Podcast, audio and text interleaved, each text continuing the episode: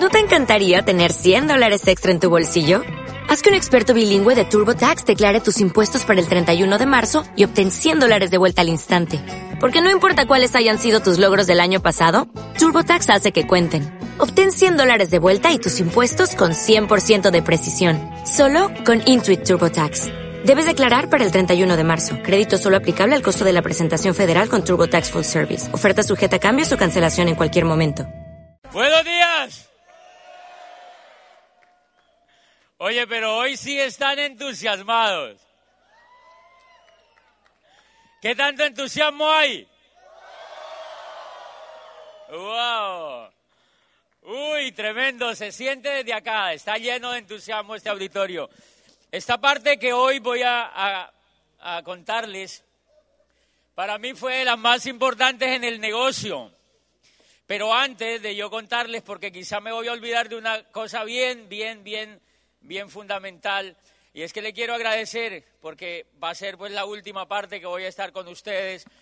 Eh, voy a agradecerle a las personas que me han ayudado aquí a llegar, porque finalmente cuando uno llega a un país distinto al de uno, pues la cara del país es las primeras manos que lo tocan a uno y las primeras manos que lo reciben. Entonces yo quiero agradecerle a mis hosts, que son eh, Germán Suárez y Rosita. Un aplauso espectacular para ellos.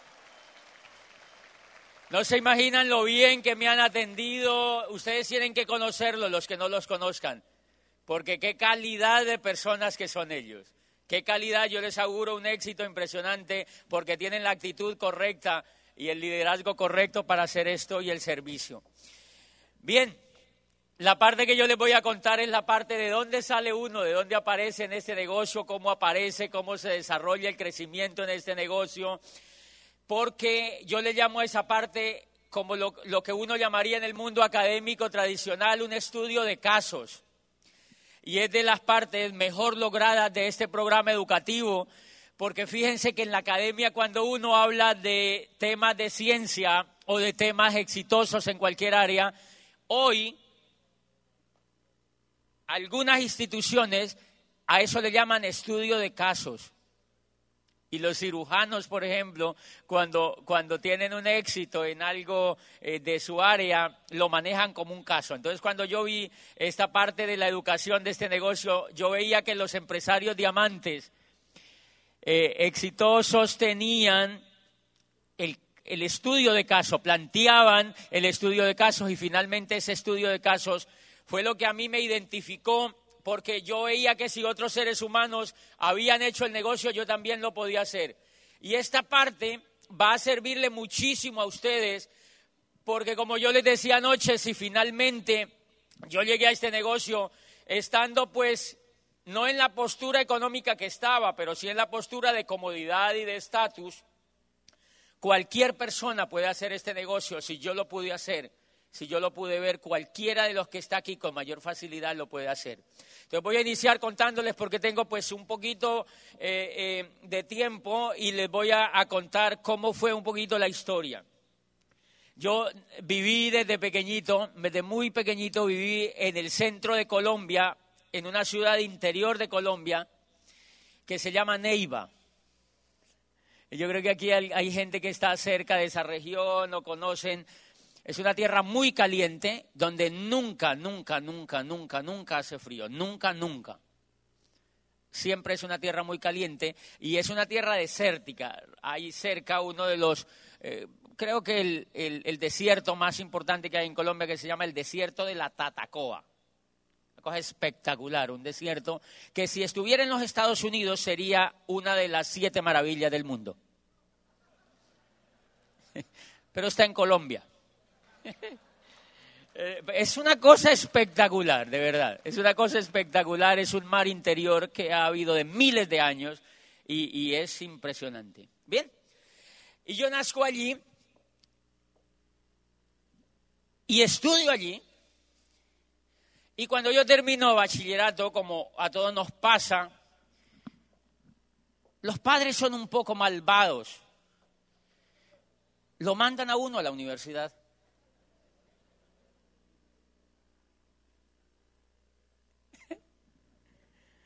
No, mentiras. Entonces yo entro, yo entro en esa angustia.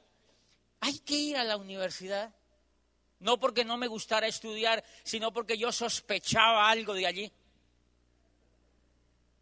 Porque yo veía a los demás dónde terminaban cuando iban a la universidad.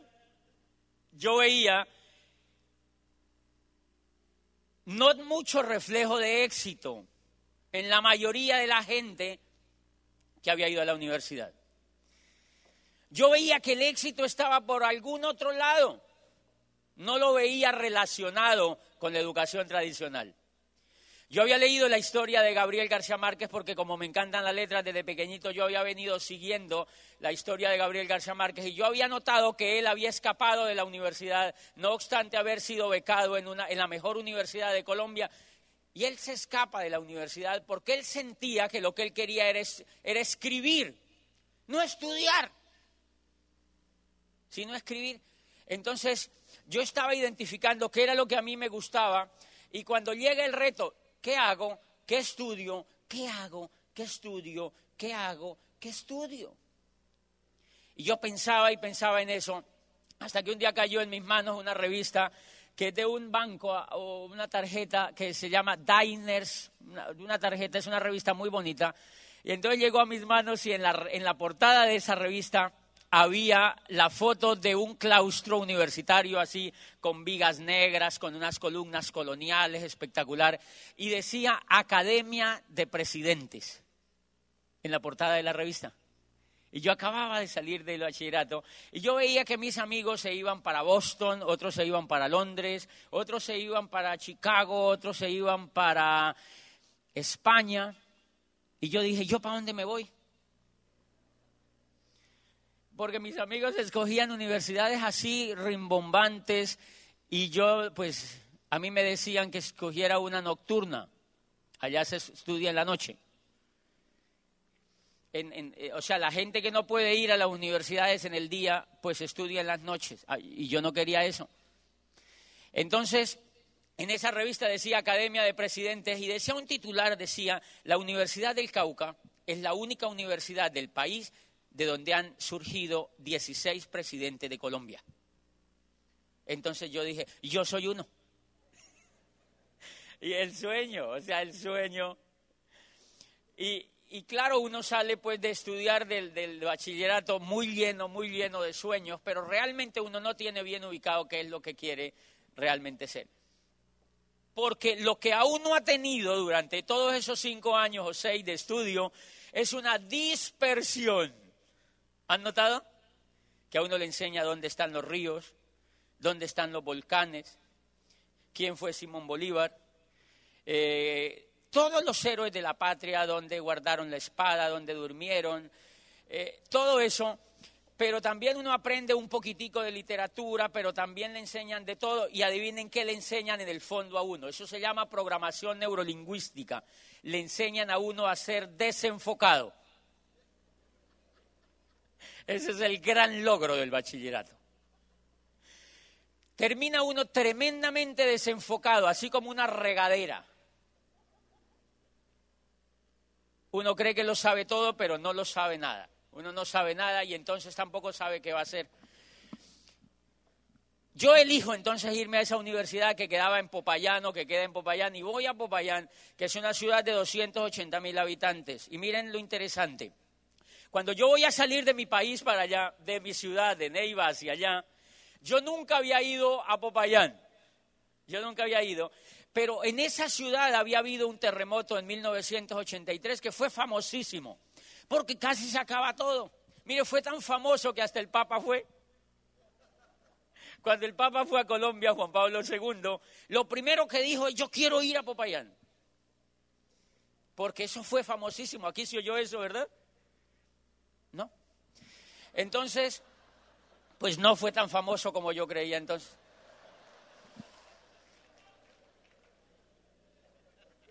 Y como yo había visto que esa ciudad era famosa, eh, ¿por qué esa ciudad es famosa? Porque allí se logró gran parte de la independencia de Colombia.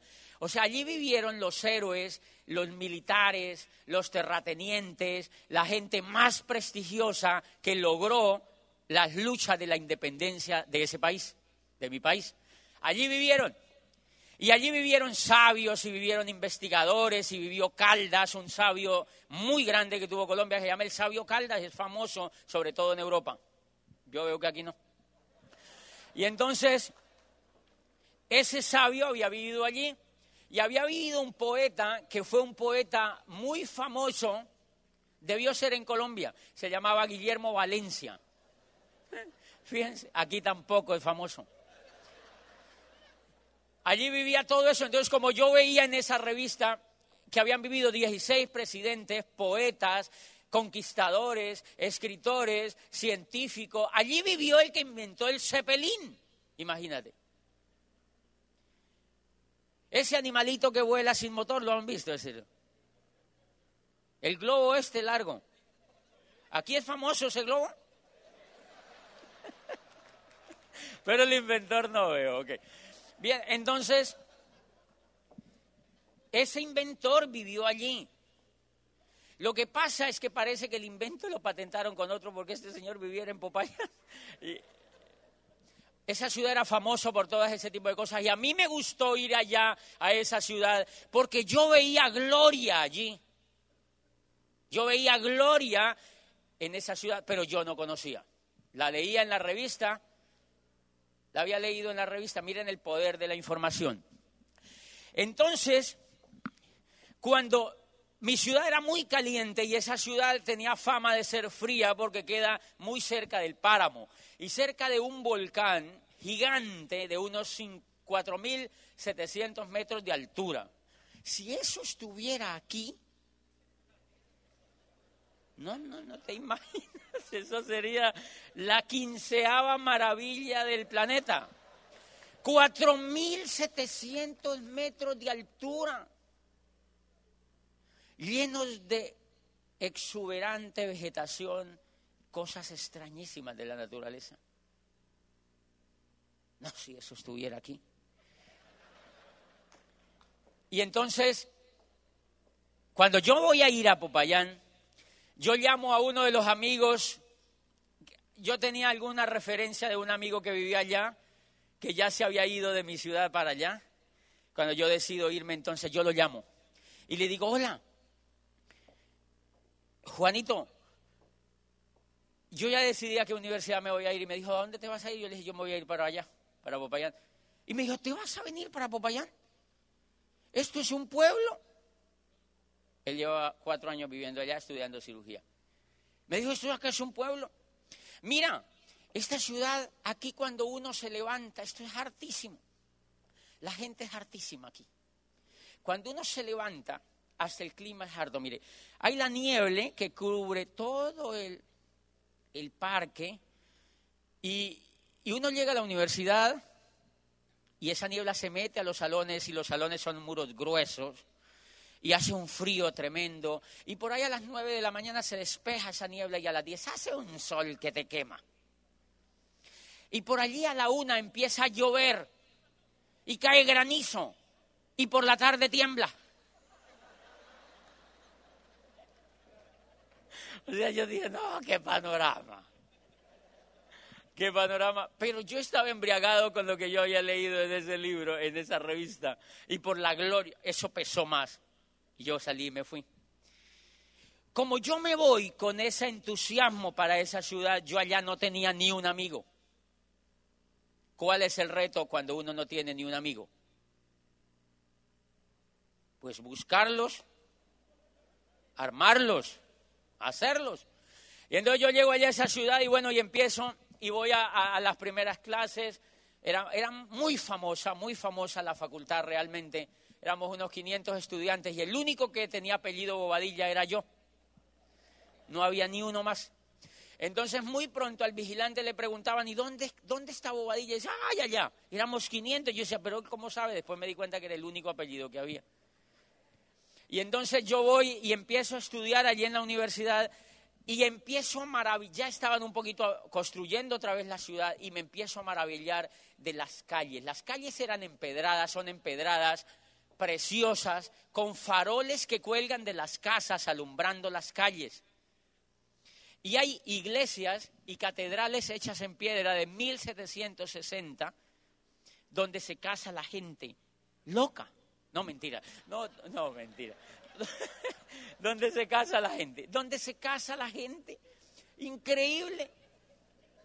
Y entonces yo veía todo ese romanticismo, yo feliz allí en esa ciudad, feliz, feliz, feliz. Y yo, los atardeceres a, a las 5 de la tarde se ve la mitad del sol, pero se ve roja, completamente roja, y es como si cayera solo para esa ciudad. Como que sí, porque en ninguna otra parte ocurre eso. Bueno, de pronto aquí sí, ¿no? Y entonces yo eso veía ese sol espectacular, un, atardecer increíble y que ponía roja toda la ciudad y los tejados los alumbraba de rojo. Es como si el sol saliera solo para esa ciudad y eso me empieza a enamorar y enamorar y enamorar y enamorar y enamorar de esa ciudad. Pero ojo, antes de yo irme de Neiva para allá me aseguré como yo me aseguré de no irme solo como yo había leído en esa revista que allá había gloria, que allá había eh, muchas cosas buenas, yo empecé y me encontraba con amigos en Neiva en la calle y les decía, ¿tú qué vas a hacer? Y me decía, no, yo ahora voy a estudiar de noche aquí contabilidad en la universidad o alguna cosa así. Y yo le decía, ¿por qué no nos vamos para Popayán? Vámonos para Popayán, tú no te imaginas esa ciudad como es de preciosa, las calles, las columnas, los claustros, el romanticismo, la gente como es. Yo nunca había ido. Y empecé a hablar así de la ciudad y me auspicié cuatro. me auspicié cuatro y me los llevé. Unos se fueron a estudiar medicina, otro se fue a estudiar ingeniería civil y otro se fue a estudiar derecho conmigo. Me llevé, me auspicié cuatro, cuatro frontales, fíjate. Y nos fuimos entonces para allá y yo empecé a armarme mi convito de amigos. Cuando yo empiezo un poquitico ya la universidad como tal, ya las clases como tal, encuentro que era la repetición del código. No sé si ocurre mucho. Era la repetición del código. Entonces a mí me llamaba mucho la atención que a uno le explicaban el código y se lo escribían en el tablero y resulta que el código cambiaba cuando la gente se graduaba. O sea, estoy hablando del derecho, entonces le enseñaban a uno el código y, le, y uno repetía el código. Yo pensaba, bueno, ¿y qué pasa cuando estos lo cambien? Entonces queda uno sin derecho. Tiene que, entonces, a mí eso como que me hartaba un poquito la mecánica y yo me empecé a entrar a la biblioteca, me metía yo a la biblioteca, en lugar pues como de renegar de lo que me enseñaban, yo me iba para la biblioteca y me volaba de clase. Y empecé porque lo que único que uno estudiaba pues eran leyes y leyes y leyes y leyes, entonces yo me fui a las bibliotecas y de pronto yo leí un libro de la biblioteca y encontré que era un libro que se llamaba Sueño de una noche de San Juan, de William Shakespeare espectacular. Y empiezo yo a leer ese libro y decía, contaba un pasaje espectacular, decía que Hermia, un personaje de Shakespeare, quería casarse con Demetrio, pero en aquella época victoriana no dejaban a la gente que se casara con el que quería, sino con el que ellos querían, por preservar todo el tema de la herencia y todo esto del linaje. Entonces Hermia quería casarse con Demetrio y no la dejaban. Entonces va donde Teseo y le pregunta que qué hace ella, que ella estaba enamorada, era de Demetrio. Entonces Teseo le dice, dice Shakespeare que Teseo le dice esto que me pareció espectacular. Le dice Teseo, pues si quieres casarte con Demetrio, cásate. Pues para esta tierra más vale la rosa arrancada del tallo a la que marchitándose sobre la espina virgen crece, vive y muere solitaria y triste.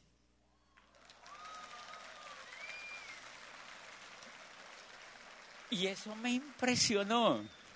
Y eso a mí me impresionaba y yo decía, ay, qué Shakespeare este tan bueno. Y empecé yo a enviciarme a leer los libros de Shakespeare. Y empecé yo, yo iba a clases pero a presentar los exámenes. Y volvía y entraba a la biblioteca y un día me encontré con una biografía que habían escrito de uno de los más grandes argentinos que ha vivido en el mundo, que se llama José, Jorge Luis Borges. Entonces yo fui a esa biblioteca y encontré esa biografía y miren una cosa que me impresionó. Borges decía el biógrafo que Borges había querido ser siempre el director de la Biblioteca Nacional de Buenos Aires, que es una de las bibliotecas espectaculares que existe en Hispanoamérica. Y entonces miren lo que ocurre justo cuando Borges es nombrado director de la Biblioteca Nacional de Buenos Aires después de ser muy, muy prolífico en las letras y de tener todo el éxito literario que tenía ya a muy avanzada edad, justo en la semana cuando lo nombran como director de esa biblioteca, Borges quedó ciego. Ciego. ¿Tú te imaginas? Un escritor que se la pasaba leyendo todo el tiempo quedó ciego. Entonces dice el biógrafo que los amigos lo visitaban un poquito para decirle, así como cuando los amigos le dicen, qué pesar, lamentamos mucho. Borges construye una de las obras que me parece a mí espectaculares, sobre todo para lo que nosotros hacemos. Borges les escribe el poema de los dones, donde le dice, no rebajéis a lágrima o reproche esta demostración de la maestría de Dios que con magnífica ironía me dio a la vez los libros y la noche. No te quejes, porque estoy feliz con lo que me ha pasado.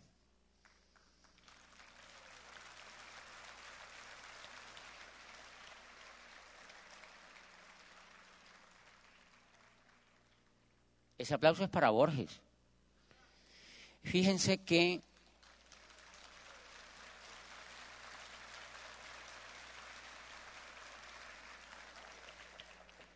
¿Qué estaba aprendiendo ese muchacho que estaba estudiando derecho allí? Estaba aprendiendo actitud. Estaba aprendiendo actitud. La literatura enseña mucho de eso. Y una vez dentro de esa carrera también encontré otro libro que lo había escrito un español que se llama Camilo José Cela, que fue premio Nobel de Literatura. Y había un pasaje en uno de los libros que se llama Pabellón de Reposo que era la historia de toda la hecatombe que causó la tuberculosis. Y dice en esa parte que había una niña, habían dos muchachos, una niña y un, muchacho de estos, enfermos a punto de morir de tuberculosis, y entonces el muchacho le escribe, ya muriendo, a esta, a esta persona que lo acompaña allí, también igual muriendo, le dice que ella es muy linda, que ella, que él quiere, pues ser más amigo de ella y que él la quiere amar. Entonces ella le escribe una carta espectacular. Le dice, el lindo eres tú. Tú tienes el corazón de oro. Lo que ocurre es que está ahogado por ese caparazón de cultura que se obstinan en colgarle como lastre a aquellos que hubieran podido nacer para poetas. Y yo decía, ¡guau! Y yo seguía leyendo más. Fue mi primer acercamiento con el PEC de allí nació mi hambre por el programa educativo de este negocio. Cuando yo leo y leo allí y empiezo a cultivar la actitud, me parece eso tan importante que yo empecé a organizar una especie de tertulia con estudiantes para compartirles lo que decía Shakespeare, lo que decía Cela, lo que decía el otro, lo que decía el otro. Y muy pronto ocurrió que en ese grupo aparecieron dentro de todas las universidades que habían más de mil estudiantes que se reproducían en pequeñas tertulias hablando de literatura y hablando de lo que ellos también leían. Yo ya estaba haciendo este negocio sin estar. Lo que pasa es que allá no pagaban. Allá no pagaban. Y miren lo que ocurre, señores, para hacerles más corta la historia. Yo estaba cultivando, por eso yo les hablo tanto del programa educativo, porque si hay algo espectacular que tenemos, que podemos los seres humanos, la riqueza más grande que podemos nosotros tener es tener una gran actitud. Esa es la mayor riqueza y en eso se dividen los pobres y los ricos. Es la actitud la que hace que una persona triunfe. Yo había venido cultivando esa actitud hasta que cuando había sido tan exitoso el trabajo con los jóvenes en estas universidades, que una vez un rector de una de las universidades había estado en una reunión con uno de mis amigos de esos grupos y él preguntó que él necesitaba una persona para que fuera vicerrector de esa universidad. Y entonces el amigo mío, como me conocía, le dijo, yo conozco uno que le puede servir y le habló un poquito de mí, me llamaron al otro día que si yo iba a una entrevista y yo fui, yo pensaba, será, yo no quería ser empleado porque yo había leído que la, el empleo y yo con todo respeto, pero yo lo leí. Decía, yo había leído que el empleo era la evolución de la esclavitud. Ahora, pues eso no es ningún secreto porque es que se parece mucho.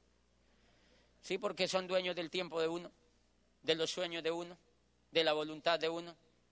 Uno pasa más tiempo con el jefe que con la familia. ¿Cómo se explica usted eso? ¿Será que uno está enamorado del jefe? No. O sea, ¿cómo se explica que uno deje la familia tirada y se vaya a trabajar 10 horas con otro cuando, cuando por, por dinero? Y entonces decía el autor que la única diferencia entre la esclavitud y el empleo era que pues a los empleados no les pegaban.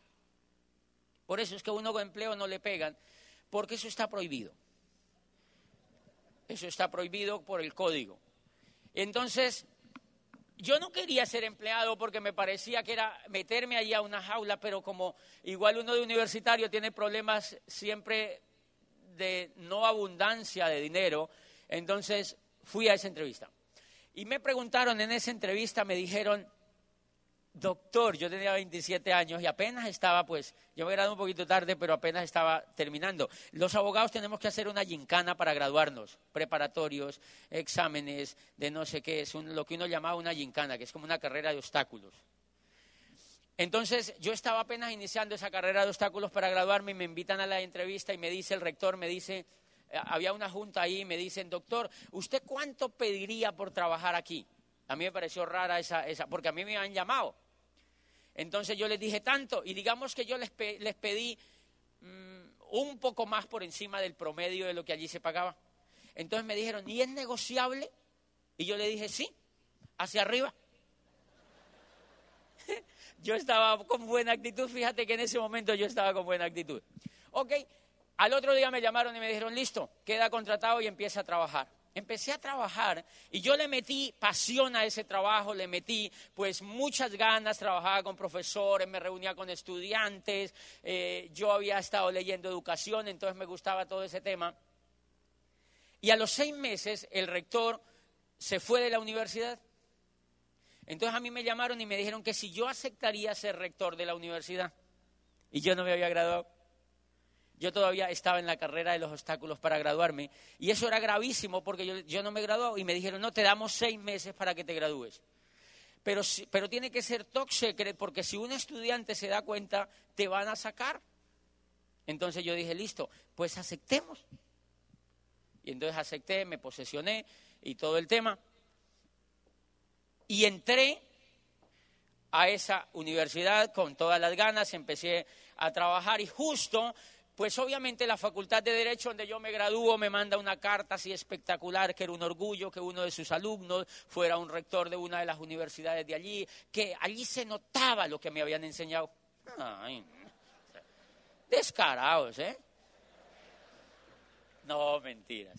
Y entonces me mandaron una carta preciosa y quien me mandaba esa carta preciosa era el decano era una persona que a mí me había dado derecho y ciencias políticas como profesor. Él había sido profesor mío y me había dado derecho y ciencias políticas y en ese momento él ya estaba de decano. Entonces me mandó la carta felicitándome. Bueno, yo leo la carta, pero él yo creo que quería hacer otra cosita porque a los ocho días de haberme llegado la carta apareció en mi... Ese profesor era comunista.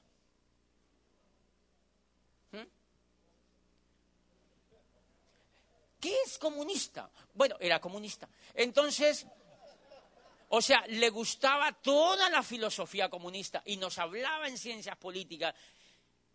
Y, pues no era mi línea. Yo quería ser empresario. Entonces él nos había hablado, nos había hablado, nos había hablado siempre, siempre de esa línea cuando ya era rector y cuando ya era el decano de la Facultad de Derecho donde yo me había graduado, me manda la carta a felicitarme. Y justo a los ocho días apareció en mi despacho, con una sonrisa de aquí a acá. Cuando él no sonreía, yo nunca le había visto los dientes. Pero a los ocho días que me llega la carta apareció en mi oficina con esa sonrisa y me contaba. Y yo le decía, ¿por qué estás tan contento? Y me dijo, no te imaginas lo que te vengo a contar. 1998. Estoy comenzando un negocio. Es un negocio impresionante. Nos vemos a volver millonarios, nos vemos en las playas del mundo. Y yo, crazy. Y yo sentado ahí en un escritorio, yupi, yo casi levitaba, porque en Popayán, o sea, es rector de una, es una ciudad pequeña, con mucho estatus, con gente de puros apellidos, que viven mucho de las glorias pasadas, tiene mucho que ver eso. Y entonces en esa, en esa ciudad o uno es rector de una universidad o es obispo. Y, y obispo no hay sino uno y nunca se mueren. O sea que yo tenía un estatus espectacular. Este señor entra a mi oficina, una oficina roja, así con banderas, claro que la de allá era de Colombia, y entonces, así atrás de mi escritorio, la bandera y tal, y yo allí sentado, cuando ese profesor entra y dijo, yo he entrado a un negocio espectacular, un negocio maravilloso, nos vamos a volver millonarios, nos vemos en las playas del mundo. Y yo le dije, ¿qué negocio es? Él no me lo sabía explicar y medio me dijo, y, andaba con unos jabones. Y yo le dije, ¿de dónde es la empresa? Y me dijo, es americana. Y yo dije, comunista. Todo lo que rajó de los americanos y ahora está con una empresa multinacional y está feliz. Uy, ¿este le han hecho algo? Y entonces yo lo veía transformado, transformado y andaba en el carro oyendo unas, pues como unos discursos. Yo lo oía que él se subía al carro porque una vez lo acompañé hasta el carro y prendía unos discursos allí. Bueno, entonces él me dijo, y yo te quiero invitar a eso. Entonces yo pensé inmediatamente yo, soy rector, no me he graduado, él es el decano, me está del decano de la facultad donde me voy a graduar, me está invitando a un negocio, yo necesito graduarme, ¿qué pasa si no entro? ¿Qué pasa si yo me meto a eso?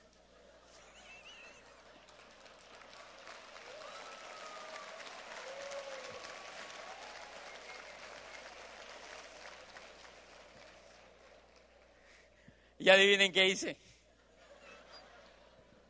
Por eso soy abogado, ¿eh?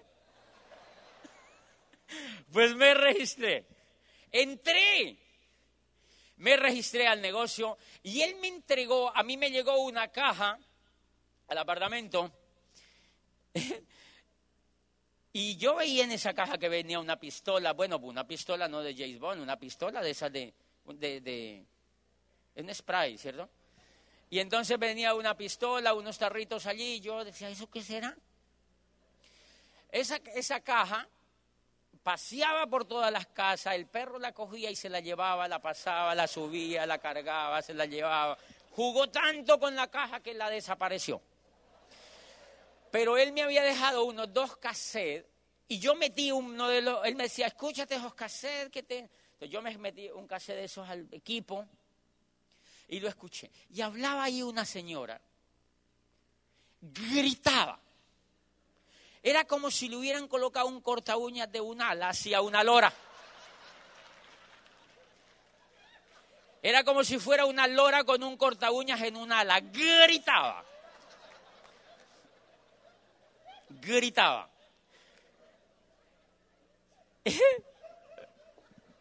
¿Por qué se ríen? Entonces, como yo venía de la academia tostada, tiesa, acartonada y circunspecta, pues imagínate que yo decía, y a esos que a mí me invitan, porque yo instalaba cosas así, buenos días, señoras y señores, así. Entonces yo oía esa gritería, yo apagué el equipo.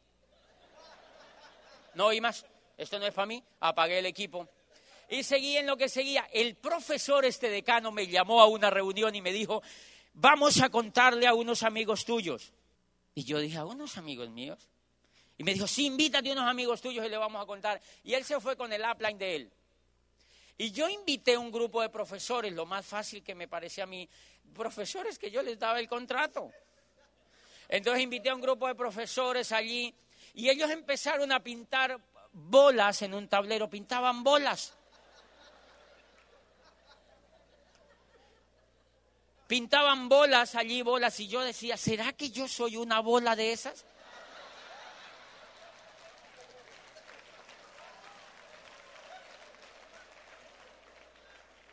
Entonces, yo veía ese pocotote de bolas y miren lo que ocurrió. Yo, yo me hice detrás de todo el grupo, así como agente secreto. Porque yo, él me dijo, tienes que ir. Y yo le dije, ok, ni porque estuviera desocupado, decía yo. Entonces me fui atrás y me hice allá.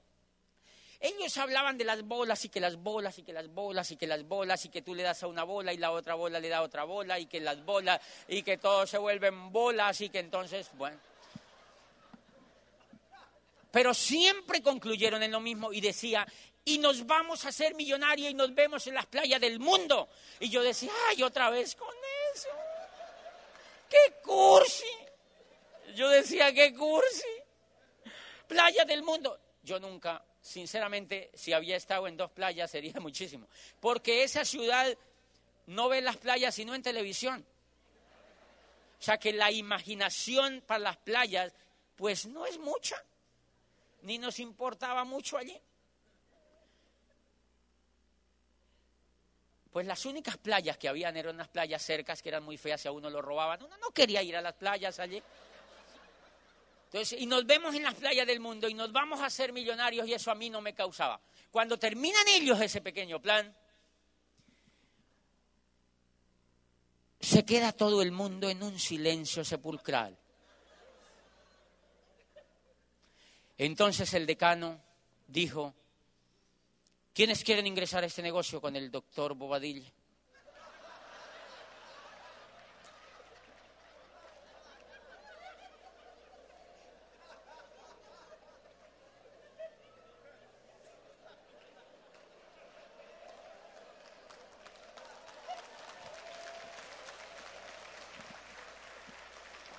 Y entonces, y entonces miren lo que ocurrió, es que eso no es nada. Eso no es nada, miren lo que ocurrió. Yo, los profesores no me habían visto que yo estaba allí como agente secreto. Estaba atrás, así, atrás, calladito. Yo decía, no, no, no, lo que le toca hacer uno por graduarse. Entonces, una de las profesoras, yo, yo veía que nadie entendía. Nadie había entendido, realmente uno no entiende nunca. Yo apenas estoy entendiendo. Los profesores no entendieron, creo, y estaba en silencio y nadie decía nada. Como nadie hablaba nada, dijo una profesora, profesor Amparo, ¿usted va a entrar a eso? Yo ya no sabía que yo estaba allí. Y entonces la profesora Amparo le dijo, no, yo no voy a entrar a eso así despectivo, dijo, yo no voy a entrar a eso. Y la otra profesora le dijo, yo sí, entremos, colaborémosle al rector.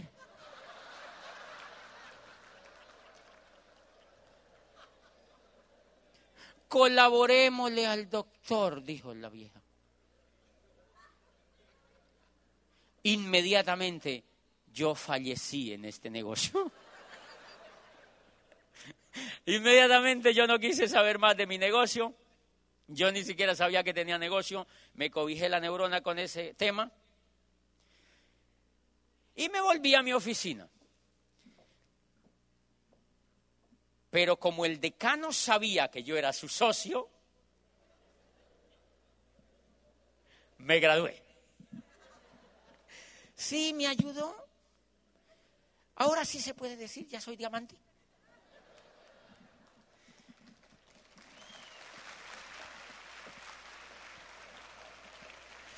Señores, ¿a qué me ayudó? No me regaló el título, simplemente me agilizó los términos. Si eran dos meses, me decía, no, en tres días. Y en quince días me estaba graduando. Yo tenía medio escrita la tesis, a mí me gustaba escribir, presenté los preparatorios, pa, pa, pa, pa, pa, pa, pa, pa, así como dando planes, pa, pa, pa, pa, pa. Y pasaba y pasaba y pasaba. Yo decía, es increíble que estando cinco años aquí, ¿cómo no voy a poder dar razón de eso? Y entonces pasé, pasé y a los 15 días me estaba graduando y me gradué. ¿Y cómo me gradué? Misión cumplida. Y con ese varillazo que me habían pegado esa actitud de los profesores, pues yo no quise volver a saber nada de eso. Mi perro ya estaba acabando allá con la caja que había llegado. Yo no quería ya oír esos cassettes. Y miren lo que ocurre, esta partecita es la que yo quiero que no se rían tanto para que le pongan atención. Esta partecita es la más importante porque yo entro a hacer lo siguiente. Yo trabajaba, me iba a la casa a ver televisión y gastaba. Trabajaba y gastaba, trabajaba, veía televisión y gastaba, trabajaba, veía televisión y gastaba, trabajaba, veía televisión y gastaba, trabajaba, veía televisión y empecé a encontrar una cosa, a mí empezó no a alcanzarme la plata. Es una cosa rarísima. Yo trabajaba, compraba y no me alcanzaba la plata. Y entonces me dijeron, como yo veía televisión, hay tarjeta de crédito. El banco nunca te abandona. Yo decía, qué país tan espectacular. Entonces yo empecé a sacar tarjeta de crédito, tres tarjetas de crédito. Entonces yo compraba, eh, trabajaba, veía televisión, gastaba y tenía tarjeta de crédito, trabajaba, compraba veía televisión y compraba tarjeta de crédito. Y empecé a caer en una cosa que yo no sé si usted conoce a alguien así. Yo me empecé a endeudar. ¿Ustedes conocen a alguien con deudas? ¿No? Entonces yo me empecé a endeudar. Y miren lo que ocurre. Como rector a mí me invitaron a una gira por Brasil, Uruguay, Argentina y Chile a conocer universidades de, allá. Y entonces yo fui a esas universidades y a mí me, me, financiaba un organismo internacional. Entonces era un grupo de rectores de universidades de América. Primero fuimos a Cuba, después paseamos por mucha parte de América hispana conociendo universidades. Y entonces nos dieron tan buenos viáticos que a mí me sobraron mm, cuatro mil dólares después de haberme gastado en un mes todo lo que yo quise.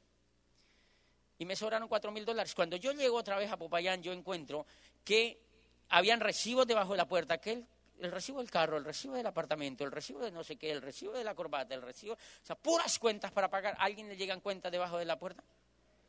y cuentas y cuentas y cuentas y cuentas y yo pagué todo lo que pude, me, se me acabó la plata y se me acabó el sueldo de ese mes, otra vez endeudarme. Entonces yo empecé a pensar, ¿qué me está pasando? Yo trabajo, trabajo y trabajo y trabajo y trabajo y lo único que tengo es deudas. Entonces hice como una especie, en esos días cayó a mis manos un libro que un profesor lo andaba cargando y yo creo que nunca se lo leyó, que se llamaba El hombre más rico de Babilonia. Y yo era rector en esa época. Yo ya estaba en el negocio de Amway, pero a mí no me habían recomendado ese libro, lo vi en manos de un rector, de un, de un profesor, y yo me leí ese libro y en ese libro decía que si uno trabajaba y a uno no le sobraba plata para ahorrar, uno estaba perdiendo el tiempo. que porque uno estaba trabajando era para los demás y que uno tenía que trabajar para uno. Y yo decía, ay, qué raro eso, ¿no? Este sí está bien ubicado. Y entonces yo empecé a ver que yo llevaba tantos años trabajando y que lo único que tenía era deudas, entonces me puse, hice un balance y decía el tipo que uno tenía que hacer un balance de cuánto se gana y cuánto se gastaba. ¿Saben por qué la gente no hace eso? Por miedo a que les suba la presión arterial. La gente casi en general no hace eso. Entonces yo me puse e hice ese balance y cuando yo me di cuenta yo debía siete mil dólares en esa época y llevaba unos años trabajando. Entonces yo decía, si yo sigo así, ¿Cuánto debo cuando tenga 60 años? O sea que entré, fue a hacer una carrera de endeudamiento externo, de endeudamiento global. Bueno, pues yo me empiezo a cuestionar y me empieza a hartar, me empieza a hartar el tema, me empieza a hartar el tema de, de que yo trabajaba y me endeudaba, trabajaba y me endeudaba y me aburrita, me empezó a dar depresión, me empezó a aburrir el trabajo, me empezó a aburrir el trabajo y me empezó a dar como una especie de depresión como a sentirme ya no con el mismo brillo por el, por el tema de estar en el empleo todo el día cumpliendo horario, se me olvidó leer y no volví a leer y no volví a cuidar la actitud. Entonces empecé a desesperarme y a ser como deprimido en el trabajo y empecé, pero yo no me conformo y entonces empecé a buscar qué hago, qué hago, qué hago, qué hago, qué hago. Y por fortuna, yo había leído a Drucker, Peter Drucker decía que la sociedad del futuro no se iba a, no se iba a componer de la gente que tenía y de la gente que no tenía, sino de la gente que sabía y de la gente que no sabía. Entonces yo decía, yo tengo dos carreras, yo había estudiado psicología, abogacía y había hecho posgrados y era rector de una universidad, pero yo estaba pelado. Entonces yo decía, debe ser que algo que no sé. Como yo estaba en la academia, me averigüé una universidad en Europa y me presenté a hacer un doctorado, porque yo creía que me faltaba algo. Y me pasé a esa universidad a estudiar un doctorado en psicología de las organizaciones. Yo hice fiesta, porque pasé. Le conté a todo el mundo y renuncié a mi trabajo como rector. Imagínate. Pasé la carta de renuncia, me voy. Renuncié un año antes del viaje, porque a uno lo aceptan un año antes. Me aceptaron, pero para el periodo siguiente. Yo hice fiesta y renuncié a la universidad y estaba pletórico porque yo dije, ahora sí, voy a buscar lo que yo quiero, voy a buscar lo que yo quiero, voy a avanzar en la vida, voy a estudiar un doctorado. Y me presenté a esa universidad, hice fiesta. Y cuando cumplí el año de preaviso, me fui y me despidieron con todos los juguetes. Me voy para Europa y un día estaba yo haciendo, pues habían de todas las nacionalidades, así como se ve aquí en los Estados Unidos.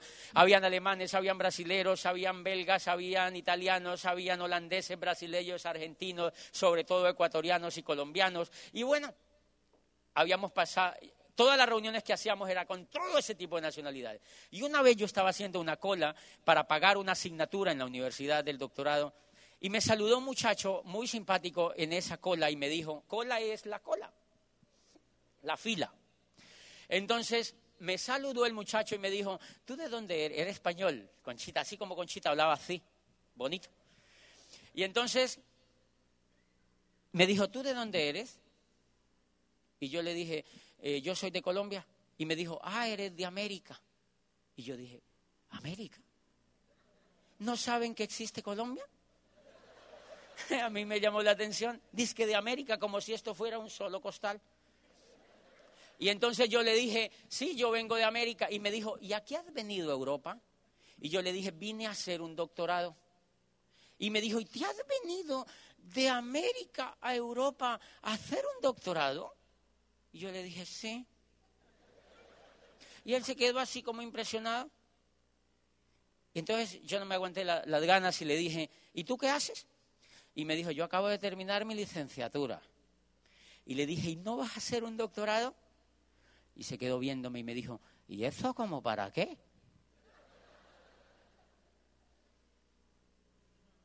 Segunda lección. Yo me estaba preparando para seguir en el ciclo de la rata. O en el del cerdito.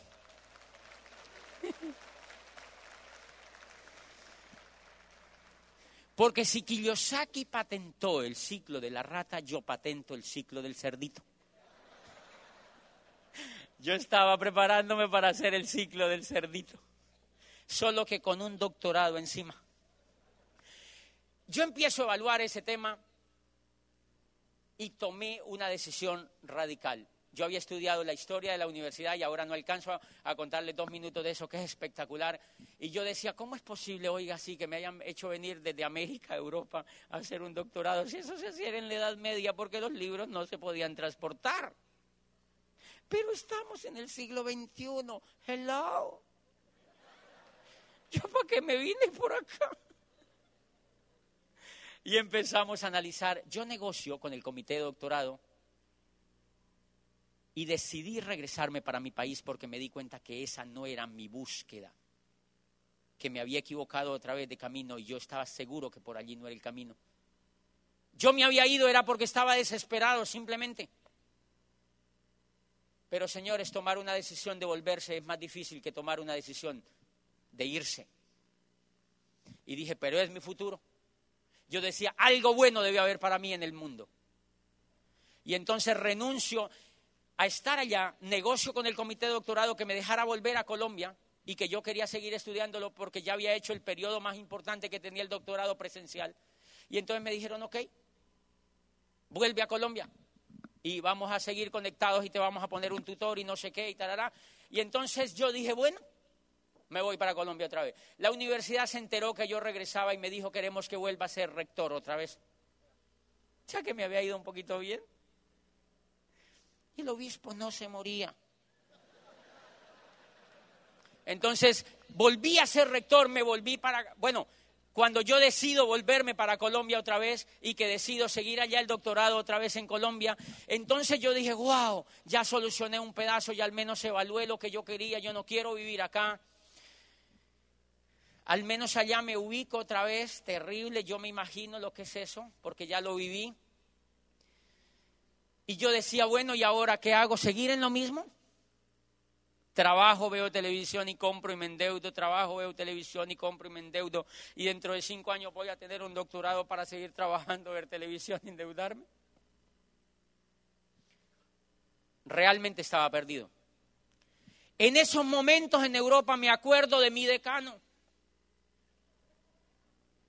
Me acuerdo de mi decano que él me decía, nos vemos en las playas del mundo, nos vamos a hacer millonarios.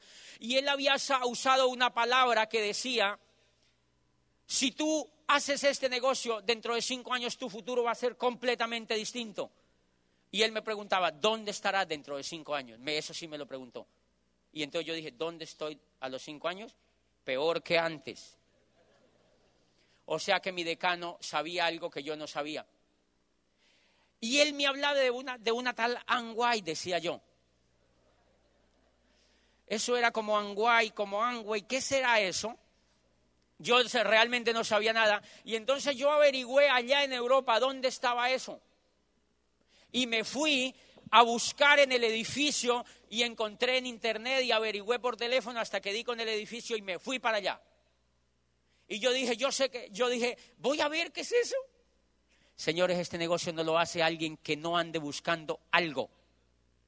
Lo hace alguien que ande buscando. Por eso hay gente que me dice, yo le doy el plan y le doy información. Ay, nada. Hay gente que me dice, yo le doy el plan, le doy información, les hago perseguimiento y la gente no entra. Yo le digo, no anda buscando nada. Los caballos toman agua porque tienen sed.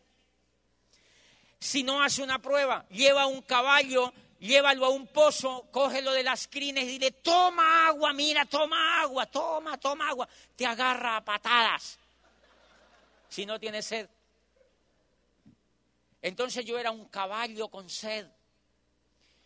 Y voy a ese edificio allá, se llamaba el edificio Pacific, un edificio precioso, decía Amway ahí a la portada, y yo entré. Señorita, mire, yo soy un colombiano que estudió aquí un doctorado, y yo quiero ver esa cosa de Amway porque me han dicho ¿Qué es? Yo quiero saber qué es. Yo sé que esto es un buen negocio, pero yo no sé mucho. Yo quiero que tú me contactes con la persona que tenga éxito aquí en este país para yo hacer ese negocio.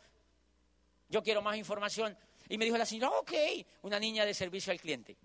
Me pasó un rollo de catálogos y me dijo, te voy a contactar con doña María, es la primera persona que entró a este país, una de las primeras personas que entró a este país. Y yo dije, uy, espectacular.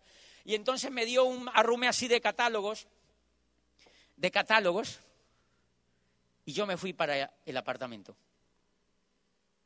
Me fui con los catálogos y me senté ahí en la sala así.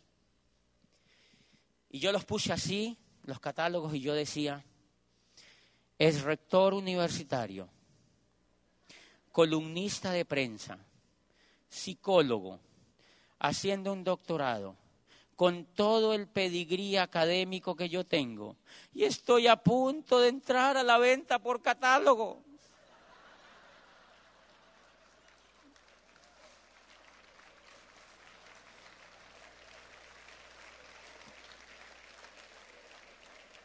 ¿Y saben qué me decía mi cabeza? Qué bajo has caído.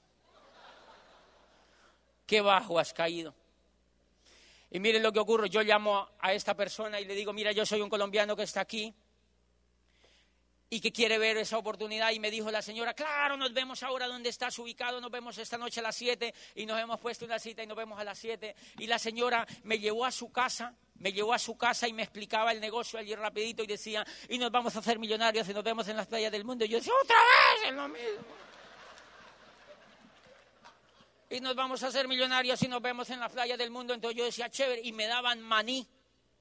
Unos platicos así con maní, yo comía maní, comía maní, yo comía, yo me comía todo ese maní, miren, era increíble. Y entonces yo comía maní, nos vemos en las playas del mundo y nos vemos a hacer millonarios. Bueno, Duré como 15 días viéndome con ellos a la tercera visita, volvimos otra vez, mira, esos son mis hijos y no sé qué, en mi casa. Entonces yo le hago una pregunta a la señora. yo le digo, señora, usted fuera del negocio que hace, ¿usted cuánto lleva en el negocio? Crossline.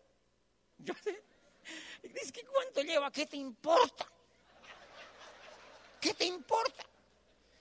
¿Cuánto llevas en el negocio? Y me dijo, yo llevo 12 años. Yo le dije, fuera de este Angway, ¿qué hace usted? Y me dijo, yo trabajo en el ayuntamiento. El ayuntamiento es como decir, yo trabajo en la alcaldía. Entonces yo digo, ok, negocio millonario, 12 años en el negocio y trabaja en el ayuntamiento. No, qué futuro el que me espera. Qué reflejo de éxito.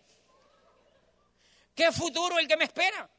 Y, la señora, y estos seguían diciendo, y nos vamos a hacer millonarios y nos vemos en las playas del mundo, esto va a explotar, esto va a explotar, esto va a explotar, esto va a explotar, esto va a explotar, esto va a explotar, decía, esto va a explotar, esto va a explotar, esto va a explotar, esto va a explotar, decía el esposo.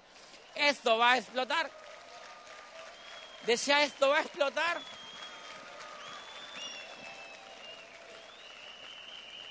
Y como ellos decían tanto, esto va a explotar y esto va a explotar y esto va a explotar, yo dije, yo mejor me voy de aquí, ¿qué tal que esto explote? Yo mejor me voy de aquí.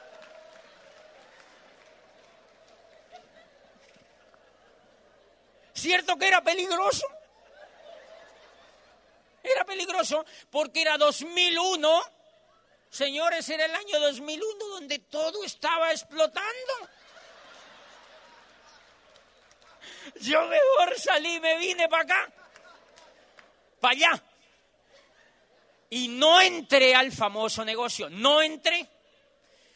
Señores, llego a Popayán otra vez, me vuelvo rector otra vez de la universidad, me posesiono con dignidad otra vez, como chicle masticado ya, sin esperanza, seco se me veía en la carota que no tenía esperanza. Pero algo en mi mente decía, debe haber algo por aquí, debe haber algo por aquí, debe haber algo por aquí, debe haber algo. La vida no puede ser tan salvaje, decía yo. La vida no puede ser así tan salvaje.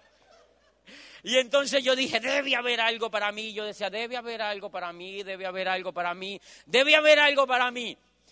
Y señores, en este negocio después leí un libro que se llama El onceavo elemento, donde dice que la mente es como un radar que lanza imágenes y ondas y que simplemente esas imágenes u ondas consiguen lo que uno quiera.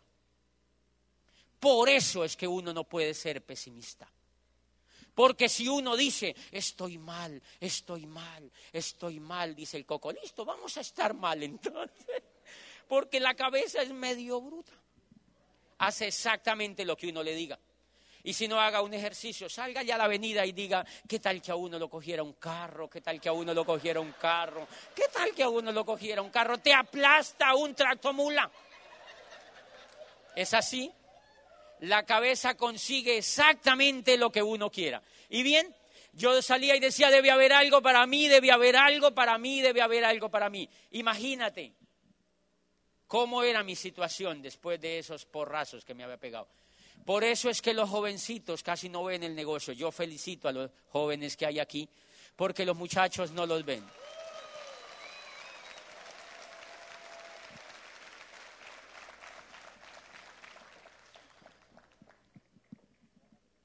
Y felicito a los que los trajeron, señores, porque les están salvando la vida a estos muchachos.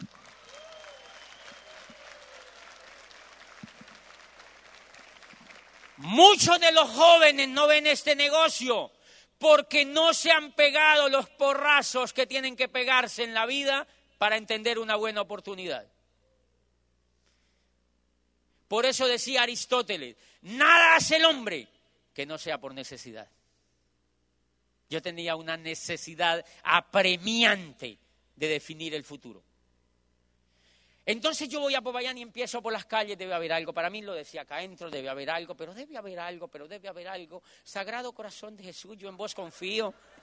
Debe haber algo, debe haber algo. Y miren, un día va pasando por la calle uno de los muchachos que yo había visto en aquellas reuniones donde el decano me había invitado.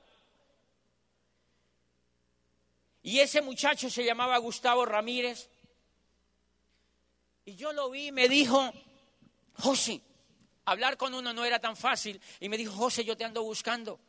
Y yo le dije, ¿por qué? Me enteré pues hace unos años que tú te Yo ya llevaba tres otra vez de rector, tres años, había completado el octavo año. Era bombril. Había completado el octavo año, me habían renovado el contrato cuatro veces y él me dijo, te andaba buscando. Y yo le dije, ¿por qué? Y me dijo, no, porque es que yo estoy haciendo un negocio en comercio electrónico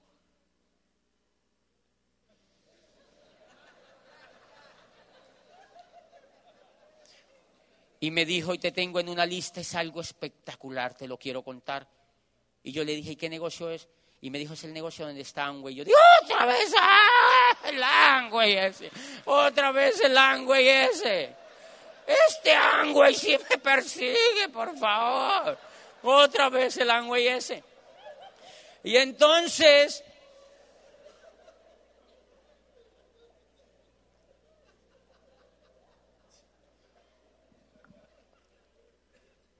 ¿Suena chistoso? Y entonces yo le dije, váyase a mi oficina, váyase a mi oficina y hablamos. Y mire, él fue a mi oficina y me contó. A mí él me caía muy bien. Es clave que tú generes una buena, una buena relación con el Apple. Por eso es tan importante tener una buena relación con el Apple. Él a mí me caía bien y nos empezamos a hacer amigos y me dijo, mira, con este negocio, yo le dije, con ese negocio yo me puedo ganar lo que me gano en esta cosa aquí. Y me dijo, sí. Yo le dije, ¿y uno cómo hace? Le dijo, pues haciéndolo, me dijo.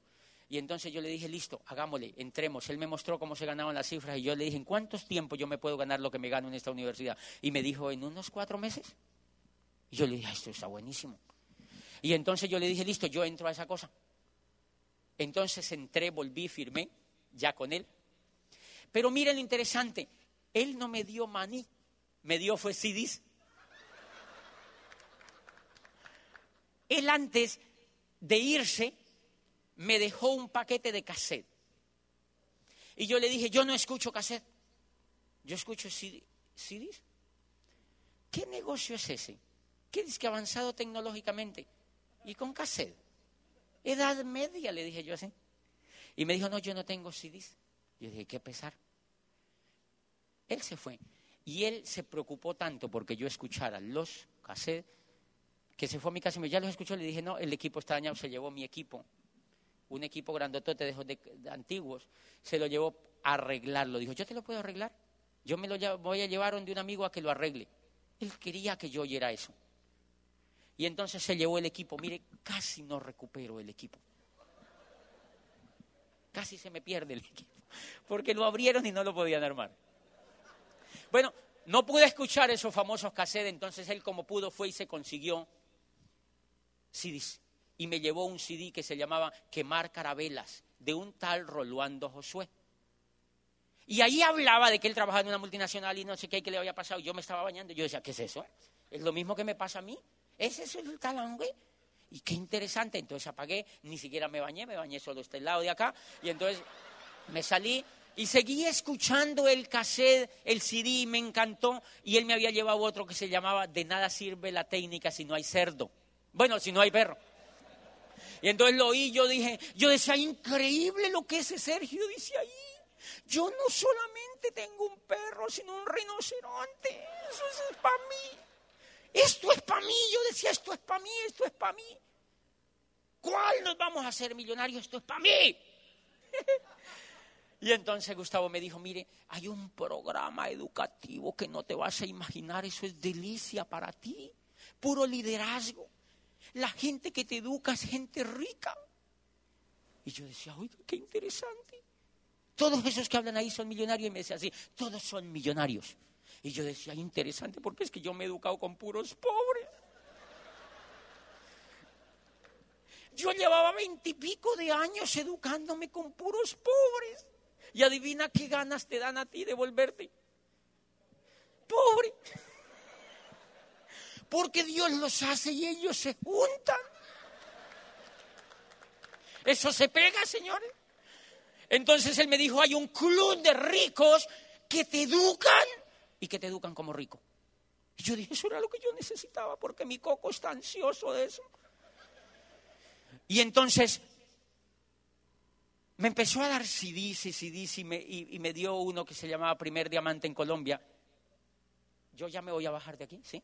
Entonces, que se llamaba Primer Diamante en Colombia. Y entonces,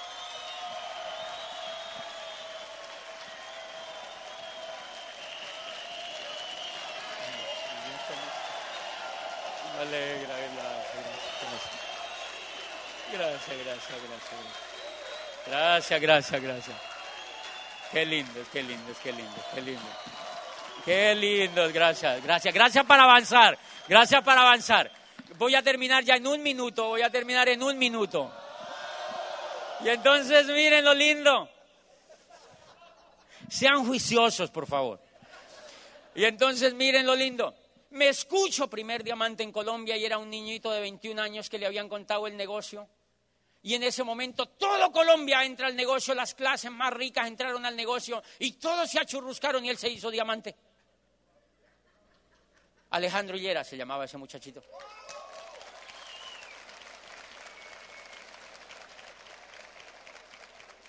Y era el primer diamante en Colombia y todo lo que ese muchachito decía en ese CD a mí me caía. Él decía, yo hice este negocio porque no quería terminar como todo el mundo termina. Yo decía lo mismo, no, estos son los que yo necesito acá para hacer un club. Y entonces yo empecé a escuchar CDs y CDs y CDs y CDs y CDs.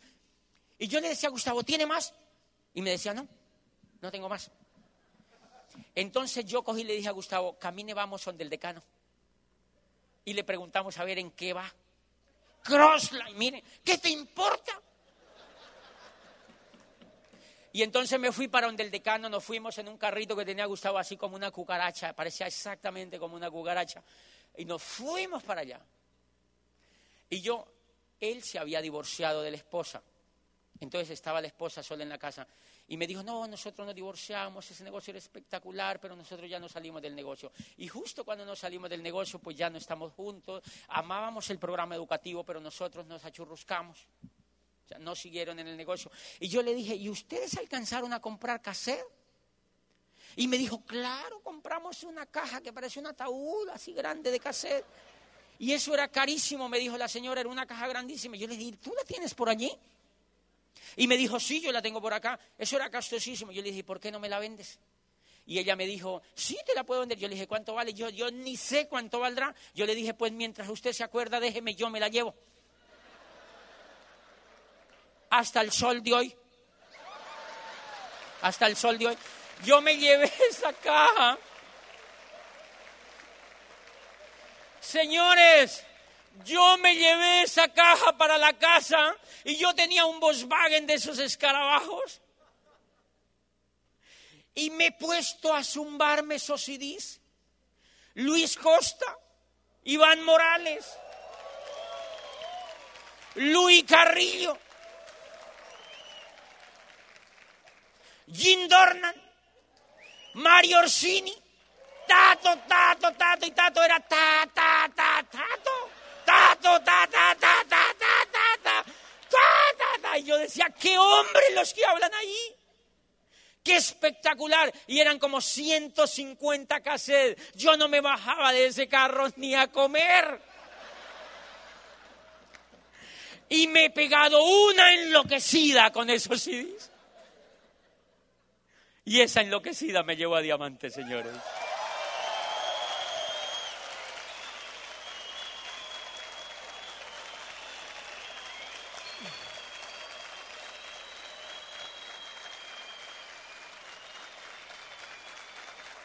Este negocio tiene un programa educativo tan poderoso que es como cuando tiran un cohete a la luna hace una propulsión tan grande que te eleva.